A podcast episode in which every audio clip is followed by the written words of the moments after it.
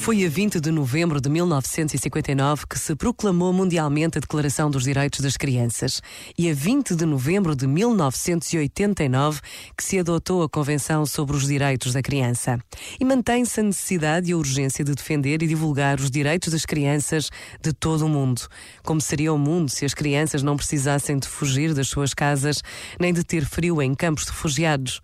Como seria o mundo se todas as crianças pudessem ser vacinadas ou andar na escola? Escola ou fazer desporto e aprender música. Aquilo que para tantos de nós são direitos possíveis, para milhões de outros são realidades impossíveis de alcançar.